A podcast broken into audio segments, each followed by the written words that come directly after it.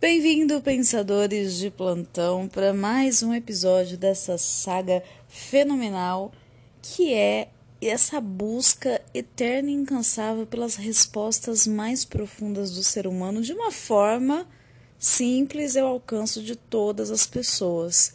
Bem-vindo ao Filosofar de hoje. Estamos aqui no nosso sofá confortavelmente. Espero que você também esteja num local em segurança. E hoje o tema é Filosofia na escola, ou a falta da filosofia na escola, ou a criação de uma criança com filosofia. Onde está? Cadê a filosofia na criação da criança? Meu nome é Michele Lobo. Espero que vocês fiquem comigo até o final. E hoje quem está aqui comigo, meu companheiro de estrada, Sou eu, Marcelo Pettini, e tamo junto aí trabalhar esses pensamentos aí. Tipo assim, Oh my God. Com esse vocabulário rebuscado e complexo, a gente vai dando seguimento aqui.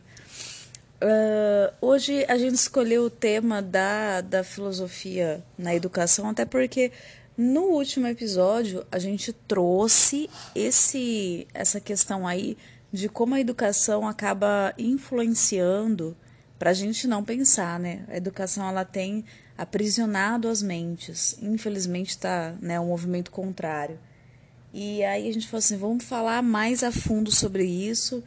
Então isso é válido tanto para quem tem filhos, quem tem sobrinhos, para quem é, pensa em ter um dia e até para fazer uma reflexão mesmo de como foi a sua infância e por que que você está onde você está hoje. Muito do que você tem feito hoje está refletindo lá na educação que você teve com seus oito, nove anos de idade. Então, Marcelo, puxa aí a, a reflexão do dia sobre o ensino e a filosofia. mas é, não existe uma reflexão fechada sobre isso. São várias reflexões que a gente precisa fazer. Por exemplo, por que que a gente começa a ter contato com filosofia no ensino médio, na maioria das vezes. Isso eu tô falando para escola pública. A maioria das escolas públicas você vai ter um contato com a filosofia no ensino médio. E se você for parar para pensar, a filosofia é a única disciplina, é a única matéria que te faz pensar sobre o convívio humano, que te faz é, que te dá uma base, que te dá um embasamento em como conviver em sociedade. Aí você, depois que já teve uma base, é, toda uma base. Nossa. Você que já teve uma base construída durante toda a sua infância, durante é, todo o ensino fundamental, aí depois de todo, todo esse conhecimento, toda essa formação que você já recebeu, aí vem falar de convívio. Aí vem falar pra você que existe ética, que existe moral. Aí você, depois de tudo que você já fez na vida, tudo que você aprendeu, vem alguém do nada que você nunca viu na vida falar que você precisa conviver em sociedade de uma forma diferente da que você já vem convivendo. Aí se você for pra, parar pra pensar, a gente tem menos contato com aquilo que ajuda o nosso desenvolvimento social durante toda a nossa vida. A gente tem menos contato disso na escola do que com química. Nem todo mundo vai ser químico, nem todo mundo vai ser biólogo. Mas desde as ciências que a gente tem no ensino fundamental, a gente tem contato com a química, por exemplo. E já com a filosofia, a ética, moral, só depois de muito tempo de estudo que poderia ter sido introduzido antes e ajudado em muito o seu desenvolvimento. É, você já está formado, né? Quando eles começam a trazer isso. E assim, eu fui ensinada em escola pública e para mim, assim, você fala da, da química mesmo, já me bate uma tristeza porque eu tive um ano, na verdade, de aula de química mesmo, porque os outros anos era sempre substitutos etc. Eu nunca nem tive, assim, é, seguidamente aula de química. Filosofia, então, era sempre um substituto. Teve uma vez, eu acho que no segundo ano do ensino médio, que eu tive um professor que ele foi até o final com a gente. mas era uma aula só. E eu lembro que ele fazia questão é, de, de colocar a sala inteira em círculo. Ele não queria que tivesse fileira. Aí a, demorava meia hora para pôr em círculo. Aí ele conseguia bater um papo ali de 15, 20 minutos. Depois a gente tinha que organizar de novo a sala. Mas era uma aula que todo mundo gostava, né? Porque adolescente está naquele furor, assim, de querer indagar as coisas. E ele dava essa liberdade pra gente. Mas a questão é, por que não se fazer isso desde pequeno, né? Desde do, da, da idade porque a partir do momento que a criança tem essa liberdade, ela já vai ser um humano mais inteligente. A gente tem uma ideia, eu acho que no fundo rola um medo de você dar muito poder para a criança, né? Nossa, se a criança começar a questionar, eu perco minha autoridade. Você acha que não tem um pouco disso? Tem um pouco disso e também um pouco do, da sociedade que a gente vive. A gente não vive numa sociedade que prepara a criança, o adolescente, para viver da melhor maneira possível, para ele experi experienciar o que ele tem de melhor. Não, a gente vive numa sociedade que vai formar a criança, vai formar o adolescente para ele chegar na vida adulta para o mercado de trabalho. E no mercado de trabalho, geralmente, é, é linha de produção. Então, o pensar, questionar, não é importante nesse aspecto mercadológico que a gente for pensar. Então, as crianças, isso a gente, lembrando, a gente está falando mais do ensino público.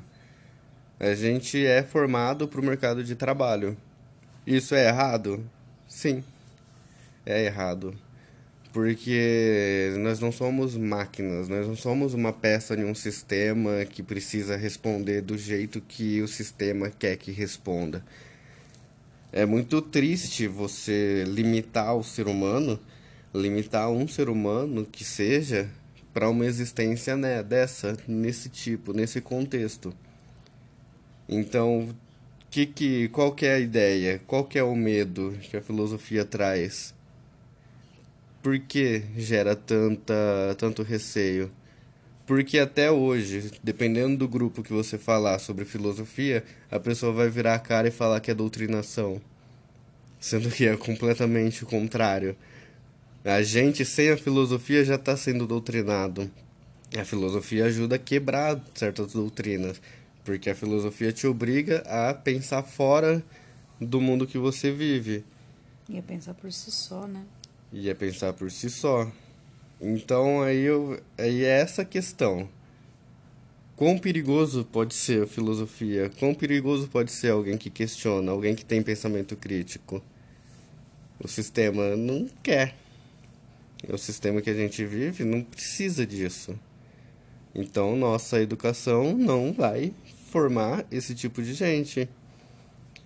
Se a gente for pensar no mundo como ele é, tudo evoluiu tudo, desde o carro, do sistema elétrico, tudo, indústria. encanamento, indústria, tecnologia, tudo evoluiu. Uma coisa principal que faz parte de 30, 40% da nossa vida nunca evoluiu, que é a escola. O sistema educacional não evolui. É sempre se pegar, se tirar uma foto hoje de uma sala de aula, hoje, por causa da pandemia, fica um pouco mais difícil. Mas se a gente lembrar antes da pandemia, tirar uma foto de como era a sala de aula em 2019 e pegar uma foto de como era a sala de aula em 1915, 1930, é basicamente muda a vestimenta, mas é igual. Fileirinha, professor Fileirinha, todo mundo quieto, sentado, não, não expressa, uh, o sistema educacional não deixa você expressar sua individualidade porque você faz parte de um coletivo que está subalterno ao professor e você tem que abaixar a cabeça pro professor, senão, meu Deus, é. Você não vê como um mestre que você tá buscando aprender, você vê como uma autoridade que você tem que respeitar, né? Sim, e isso no Brasil vem muito por causa da época da, do regime militar. Que as escolas militarizadas fez muito isso. que os professores podiam bater nos alunos. É, é um assunto muito complexo, assim. E, e a grande questão é a forma de se ensinar, ela, o fato de ela não evoluir, ela é um indicativo muito grave de como a nossa sociedade tá tipo parada no tempo, porque tudo tem que evoluir, né? Então assim, se evoluiu, por exemplo, a forma de você vender as coisas, se evoluiu a forma de você mexer com banco, né? Por que, que não vai evoluir a forma de se aprender? E vai muito além de só a, a participação de motos. É, vai muito além da, da forma do tipo, ah, carteiras em fileira e o professor lá na frente. Isso é um indicativo gravíssimo do quanto a coisa não mudou, mas mesmo agora na pandemia, com a aula online, sem você estar indo para a escola, é o mesmo sistema, entendeu? São crianças que têm que obrigatoriamente sentar na frente do computador, fazer as tarefas que foram passadas, é, na hora que está a sala online lá, ficar todo mundo em silêncio ouvindo o professor. Então, assim, não muda. Mesmo indo para um recurso tecnológico, você está no mesmo molde. Por quê? Porque tem um, um sistema assim que tá muito enraizado e parece que não quebra, né? Tipo assim, não, tem que ser assim, tá engessado desse jeito e acabou. E inclusive tem o André Diamond, que eu, que eu sigo ele, tá? Eu gosto, e ele passou um negócio que ele falou assim, gente, como? Como a gente vai conseguir mudar alguma coisa? Que se você propor hoje na é, para o Ministério da Educação para mudar alguma coisa na grade, para isso ser analisado, para isso ser julgado, para isso mudar de forma definitiva na, na grade curricular nacional, vai quatro anos. Então, tipo assim, se hoje se descobrir alguma coisa, nossa, tal matéria precisa entrar ou tal matéria precisa sair, até isso ser discutido e decidido, já se passaram quatro, cinco anos. Então, assim, nunca consegue é, ficar atualizado, porque a burocracia é tão gigante que você nunca consegue é, é, ficar no, no, no, tempo atual. Parece que você sempre está tipo 10 anos atrás. É muito bizarro. Sim, e partindo desse, dessa ideia, é, lembrando, o Brasil ele tem uma consciência muito imediatista. Então, se a gente for numa hipótese de que existe um ministério, um ministro, existe todo um poder governamental, toda uma parte política que desejaria mudar o, o panorama da educação, quando ele descobrir que para dar certo vai demorar 4, 5 anos, ele já não vai dar entrada, porque não vai ser no mandato dele. Uhum.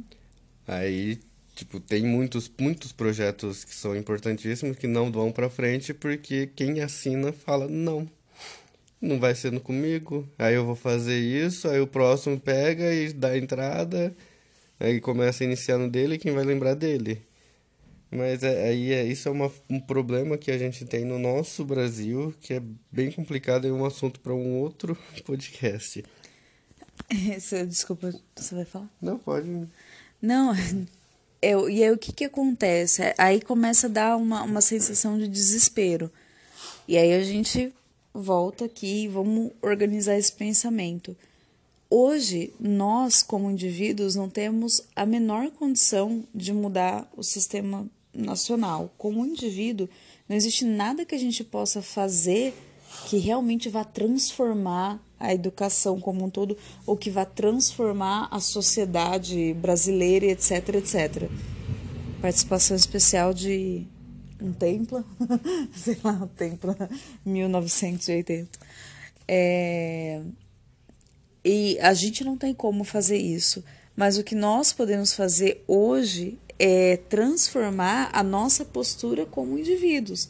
Porque se eu não posso fazer a diferença para o Brasil todo, que eu faça a diferença dentro da minha casa, que eu faça a diferença dentro do lugar onde eu trabalho, dentro do, do meu ciclo de amizade, com a postura que eu tenho.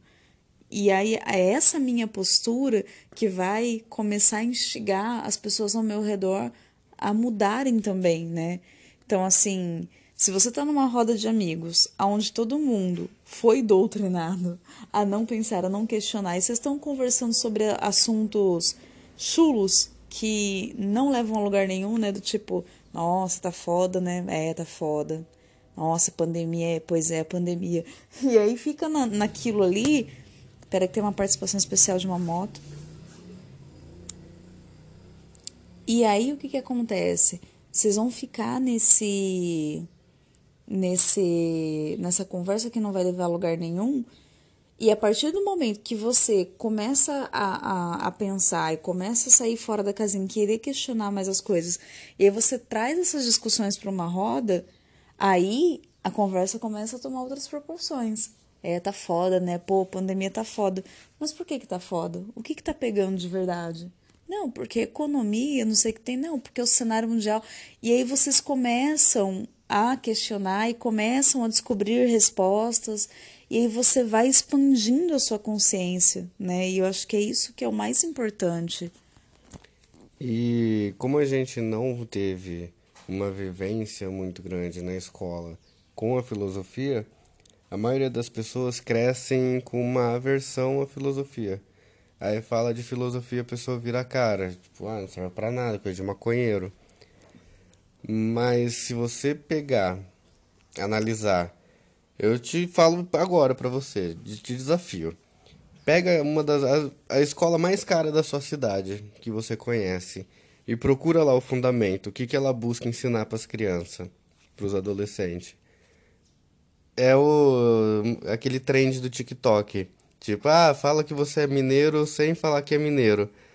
Tipo, é o que essas escolas falam.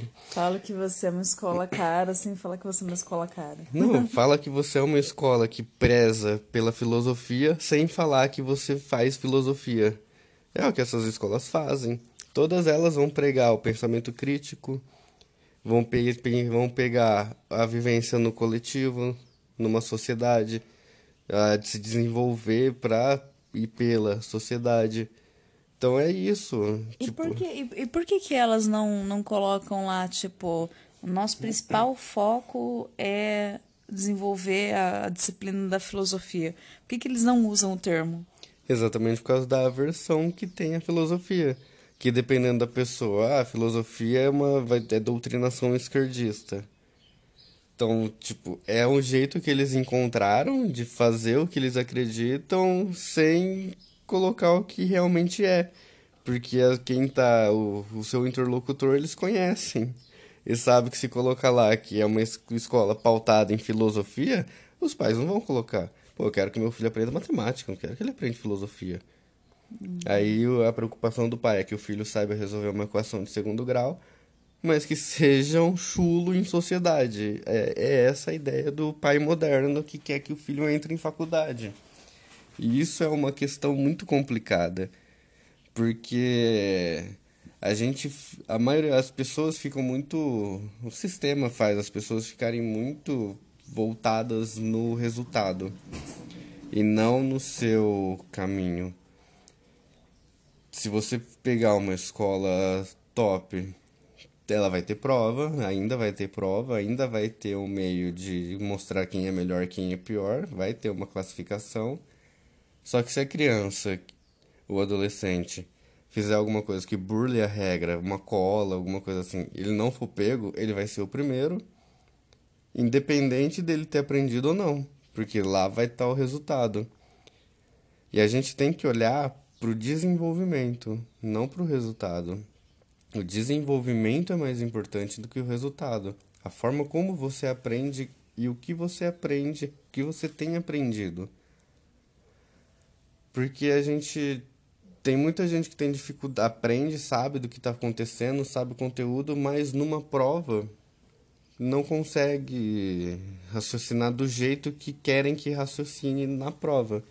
É, querer competir o macaco e o peixe em como escalar uma árvore. Uhum. É essa a ideia do sistema educacional hoje em dia. É, e, e também, o que, que acontece? Também fica uma reflexão da, da seguinte maneira.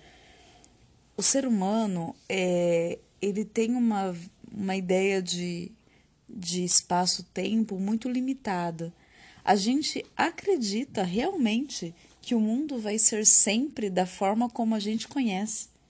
Então, quando você tem o seu filho, você acredita que daqui 30 anos vai existir a sociedade exatamente do jeito que ela existe hoje.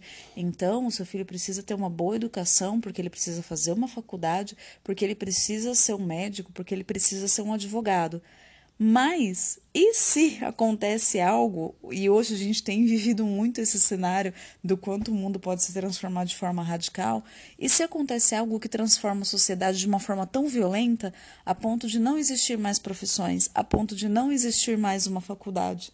E aí, você passou uma vida inteira preparando seu filho para ser algo que não vai existir. E aí? Porque o que vai existir sempre é o ser humano e você não está focado em desenvolver o ser humano. Você está focado em desenvolver uma profissão, em que seu filho tenha bons resultados, que ele seja um bom profissional, que ele seja um bom pai, que ele seja um bom. Coisas assim que não, não tá no nosso controle, né? E o principal, que é o óbvio, que não importa com quantos anos a gente vai morrer, a gente vai morrer humano, a gente não está focado em desenvolver. Então é, é muito louco, assim, essa sensação, essa segurança que a gente tem, que eu não sei de onde a gente tira, né? De que, nossa, sempre vai ser assim, então eu vou me preparar porque daqui 30 anos, 40 anos, 100 anos vai continuar sendo desse jeito e eu tenho que estar tá, é, preparado para tudo que vai acontecer. E também existem, existem N estudos mostrando o quanto a filosofia agrega no, no desenvolvimento da criança e do adolescente. Tem um que, para mostrar o quanto não é difícil ensinar filosofia, é, é um estudo que mostra para as crianças que profe um professor ele, ele fez essa, essa pesquisa, aí ele não dava uma aula enorme de filosofia e tal. Não, durante a aula dele, ele parava uns 5, 10 minutos e fazia um, um questionamento. Tipo, o que, que é maldade para vocês? Só dele fazer essas perguntinhas pontuais e obrigar as crianças a pensar em coisas que eles nem imaginavam, já melhorou o, o desenvolvimento deles na escola muito, muita coisa. Eles melhoraram muito só com essas perguntinhas bobas que faz você pensar. Tipo, se eu perguntar hoje para você aqui que tá me ouvindo, o que, que é maldade?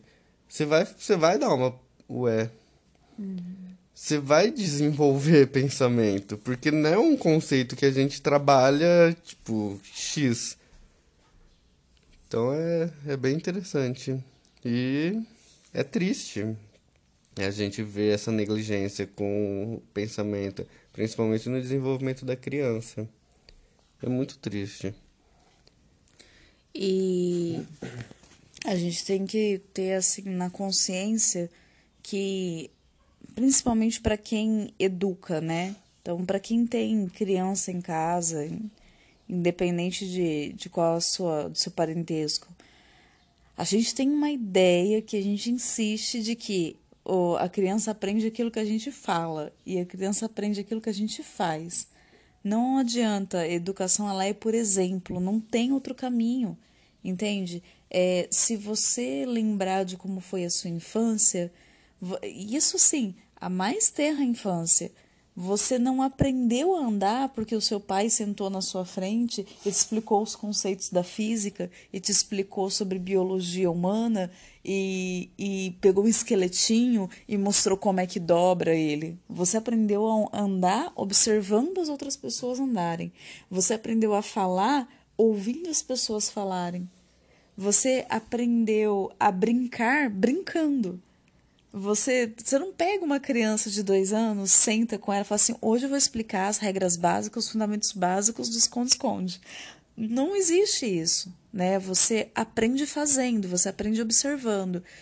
E, e aí a gente tem essa ideia de que não, se eu sentar e conversar muito e falar muito, a criança vai entender. Eles não vão, eles vão repetir. Quer dizer, vai, mas assim, o aprendizado verdadeiro e concreto, ele acontece na prática. Então, assim, eles vão aprender com você, com o que você está fazendo. Então, assim, se você quer ter um, um, filho inteligente, bem desenvolvido, fora da casinha, etc, etc, você tem que ser essa pessoa. Ah, eu tenho um sobrinho, eu tenho um, um neto, você tem que ser essa pessoa. Não adianta. Então, assim, a gente tem que sempre buscar o nosso desenvolvimento se a gente quiser que isso reflita é, nas crianças, né?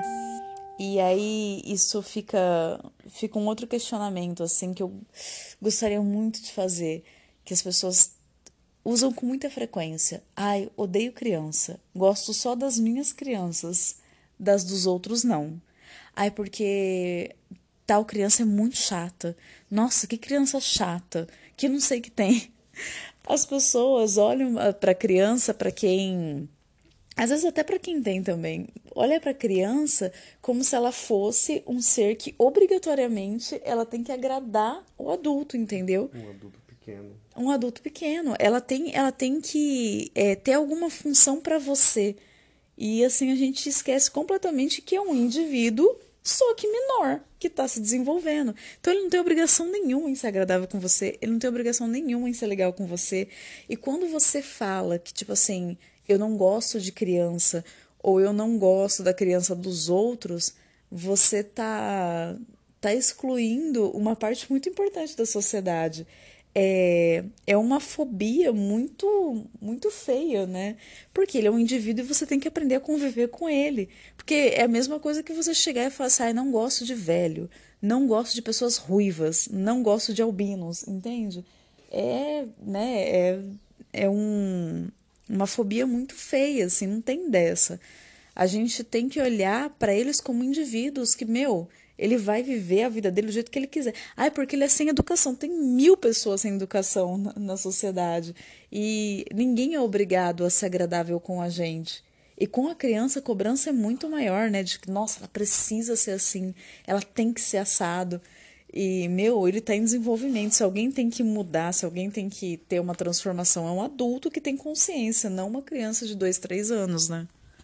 Sim. E Quer ver como o mundo é maluco? Numa entrevista de emprego, o que, que mais é exigido do candidato?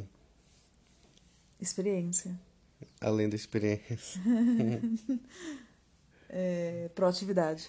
Proatividade, pensar fora da caixa. Isso. Aí, quando, quando, é, quando o jovem, a criança, o adulto vai foi ensinado a pensar fora da caixa. Pensar fora da caixa não é uma coisa que você, ah, eu vou, hoje eu tô afim de pensar fora da caixa. Nunca fiz na vida, mas vou fazer hoje. Não, é um processo de aprendizado que leva tempo para você conseguir pensar fora da caixa. E o que, que é pensar fora da caixa?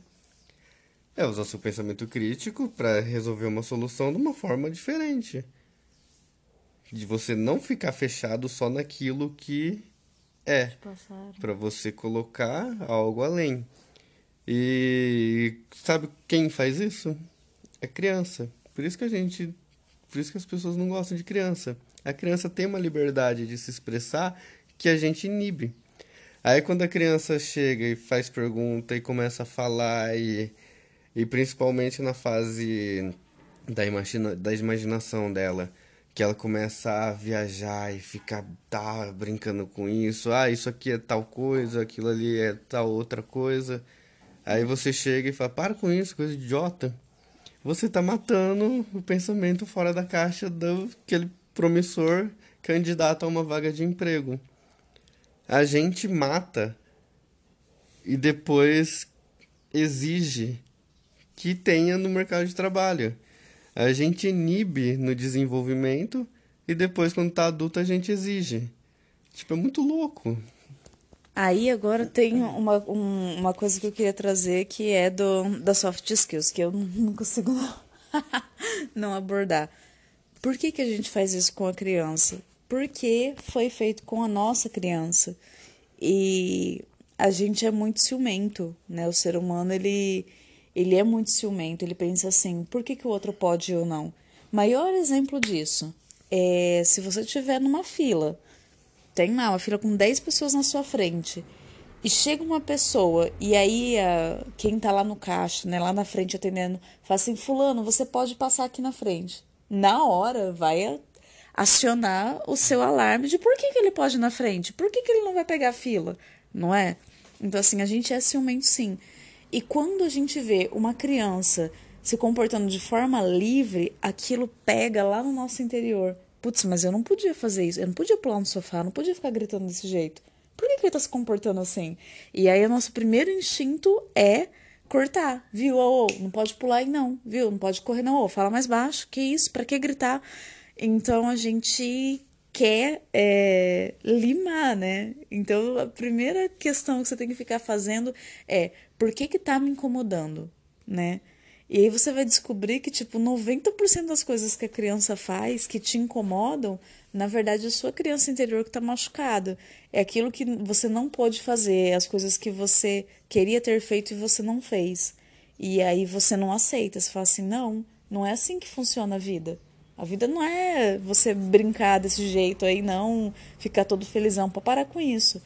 Então a gente tem que.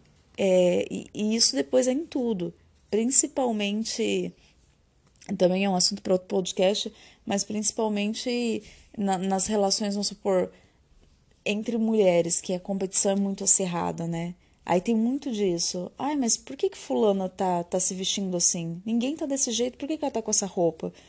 Eu falo isso entre mulheres. Por que que rola essa, essa revolta? Porque você não pode. Porque você foi ensinado, você foi condicionada que aquele tipo de roupa não é legal para uma mulher. Então, quando você vê uma mulher usando, fere a sua essência feminina que foi ferida antes, entende? É, tem uma um conto que eu acho maravilhoso.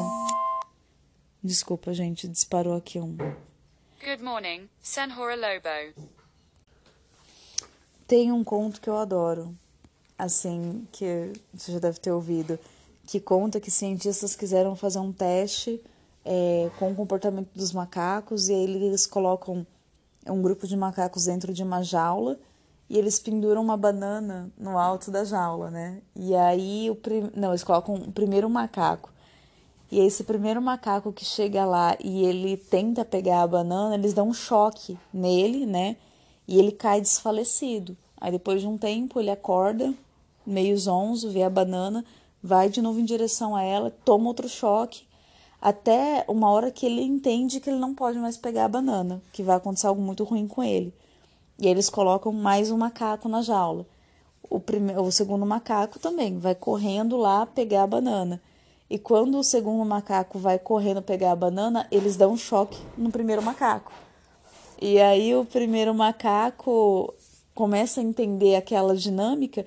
E aí, quando o segundo macaco vai de novo pegar a banana, o primeiro macaco pega e começa a bater nele para que ele não pegue a banana, porque senão ele vai tomar choque. E aí eles vão fazendo isso até chegar um grupo grande de macacos. E, e aí essa, esse experimento na história vai se, se sucedendo até o momento em que todos o, o, o primeiro grupo de macacos já não existem mais. Eles envelheceram, tiveram filhos, e, e esses filhos estão repetindo o comportamento e eles nem sabem o que aconteceria se o macaco fosse pegar a banana, mas toda vez que chegar um macaco novo e tentar pegar a banana, o grupo vai pegar ele e começar a bater nele até ele entender que não pode pegar. Então, assim, eu acho essa história fenomenal para trazer essa questão da educação. É, que essa história só mostra como a gente fica reproduzindo coisas sem saber por quê. E voltando na criança, a criança ela é livre e essa liberdade é o que falta pra gente quando adulto. Então, quando você vê, quando você tem filho, sobrinho e tal, vê eles brincando, pulando na cama, em vez de brigar com eles, brinca com eles. Você vai se sentir melhor, a criança vai se sentir acolhida. Isso é, um, é importantíssimo. Porque não é você falando, ó, você tem que respeitar tal pessoa, você tem que ter educação, você tem que isso, isso aquilo, e comer na mesa e não babar, não cuspir. Não é você ficar falando. Ele vê, ele vai enxergar, ele vê no, no pai, na mãe, no professor, em quem ele tem como referência, ele vê o exemplo e ele reproduz o exemplo que ele vê. Então não adianta nada você falar, Ah, filho, tem que respeitar todo mundo, tem que ser legal, tem que ser educado. Se você termina de falar isso, sua vizinha passa na rua, você fala, ah, essa idiota, não sei o que tem, e fala mal dela. Ah, o que você falou, foda-se. Ele vai reproduzir o que você fez. E isso é evidente. E na escola é a mesma coisa. Na escola ele vai reproduzir o que tá lá. E o que que tá lá? N situações. Só que na escola tem um agravante ainda, que tem N situações, várias pessoas diferentes, um convívio heterogêneo enorme. Só que tem que ser todo mundo tratado igual. E isso em nenhum lugar dá certo. Ah, você tentar extirpar a individualidade de alguém é você extirpar a pessoa inteira. Você deixa de fazer com que a pessoa se desenvolva de quem ela realmente é.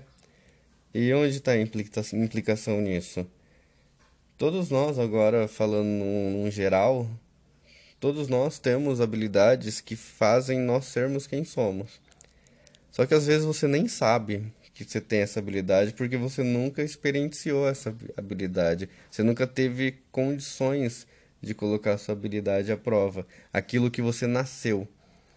Quantas pessoas que estão me ouvindo, quantas pessoas que você conhece que hoje fazem o que elas sempre sonharam?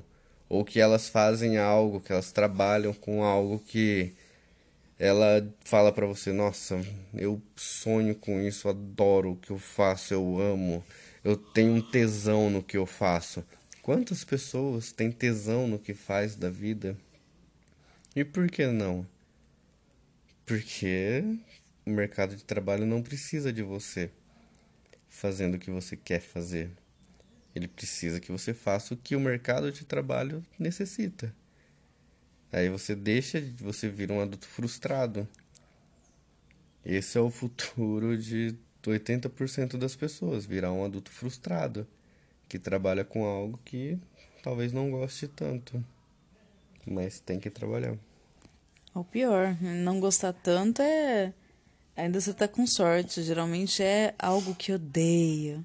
Hum. Quantas pessoas que eu conheço que falam: Nossa, odeio meu trabalho, odeio meu chefe. Nossa, chato, odeio o que eu tô fazendo. Tipo, mano, qual o sentido de uma vida assim? E aí alguém te ensinou que é assim sempre, que todos os lugares vão ser assim, e você acreditou, e você segue de novo, você desiste de pegar a banana. É o burrinho correndo atrás da cenoura. Você nunca vai alcançar a cenoura. Então, hoje qual que vai ser a nossa missão do dia? Não, pesquisa, dá uma olhada nas escolas caras e vê o que, que elas propõem. E se pergunta por que, que a escola pública tem tanto receio com a filosofia. E inclusive algumas escolas caras também, porque tem algumas escolas caras que elas têm uma ideia já fundamentada que a filosofia que essa ideia não aceita questionamento. As escolas de cunho religioso, por exemplo. Essas são escolas que são rígidas na educação. Elas não vão aceitar ser questionadas. E isso é da escola. Você não vai conseguir mexer, porque ainda mais geralmente essas escolas são particulares e tal. Mas é isso. A nossa educação, ela depende muito do que a gente faz fora da escola. Porque a escola é o que é, ela não vai mudar tão cedo. Ela não vai mudar se não houver uma ruptura muito grande na sociedade. Então, é isso, é isso. Qual é o seu papel no desenvolvimento do seu filho, é, do seu sobrinho, de quem da, daquele que está se desenvolvendo que você se importa? Você, como professor, como fazer no meio disso tudo tentar achar um jeito de melhorar, de trazer questionamento, de trazer um pensamento crítico?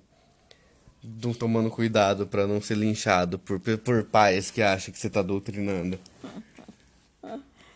Ai, gente, sempre fazer de conta é, é fingir demência, né? Ai, gente, vamos fazer um questionamento bobo aqui, né? O que, que é maldade pra vocês? Pergunta pra mamãe, pro papai. Coloca isso na mesa na hora do jantar. É, isso é outra questão. Se a criança chega na escola com uma, uma pergunta desse tipo que o pai não consegue responder, é embaçado. Tem pai que não aguenta essa pressão. Já vai lá na escola perguntar: por que, que vocês estão fazendo essas perguntas pro meu filho? Meu filho ficou confuso. A criança tá aqui em choque, querendo saber coisas que eu nem sei por que, que ela quer saber. É, então, antes de criticar a educação que a criança tem, tenta dar uma olhada de onde veio. Porque, tipo, ninguém nasce racista, ninguém nasce xenofóbico, ninguém nasce odiando. O ódio, ele também é ensinado. O preconceito, ele é ensinado. O, a aversão é ensinada. Os medos, a maioria são ensinados. Então, é um ser humano que ele aprendeu com você e você está ensinando. Se seu filho é mal educado, você ensinou. Não tem, não tem para onde correr. É aceitar, é entender o seu papel, colocar, se colocar no seu papel e ver o que você pode melhorar. Isso é para educação geral. Porque, queira ou não, a educação é o principal fator para a gente ter uma vida melhor. Isso geral. As pessoas falam de economia, fala de segurança, fala disso, disso, daquilo. Mas a educação é a principal. Com a educação, com uma educação decente, você vai ter saúde, você vai ter segurança, você vai ter é, dinheiro, vai melhorar a economia. Então a educação é a base. Não tem para onde correr. A educação é a base, é o fundamento. Todas as outras coisas são reflexo da nossa educação. Se falta segurança é porque falta educação. Se falta saúde é porque falta educação. Se falta dinheiro, se tem crise econômica é porque falta educação. Não que faltou lá atrás. É, é simples. Pega os países que têm os melhores índices de segurança, educação, de segurança, saúde e tal, e vê o nível educacional deles, o quanto eles se esforçam para ter uma educação decente, e o quanto aqui no Brasil é cada vez deixado mais de lado a educação. Mas também é o assunto para outros podcasts. Gente, foi um prazer para quem nos acompanhou até aqui. Quero agradecer.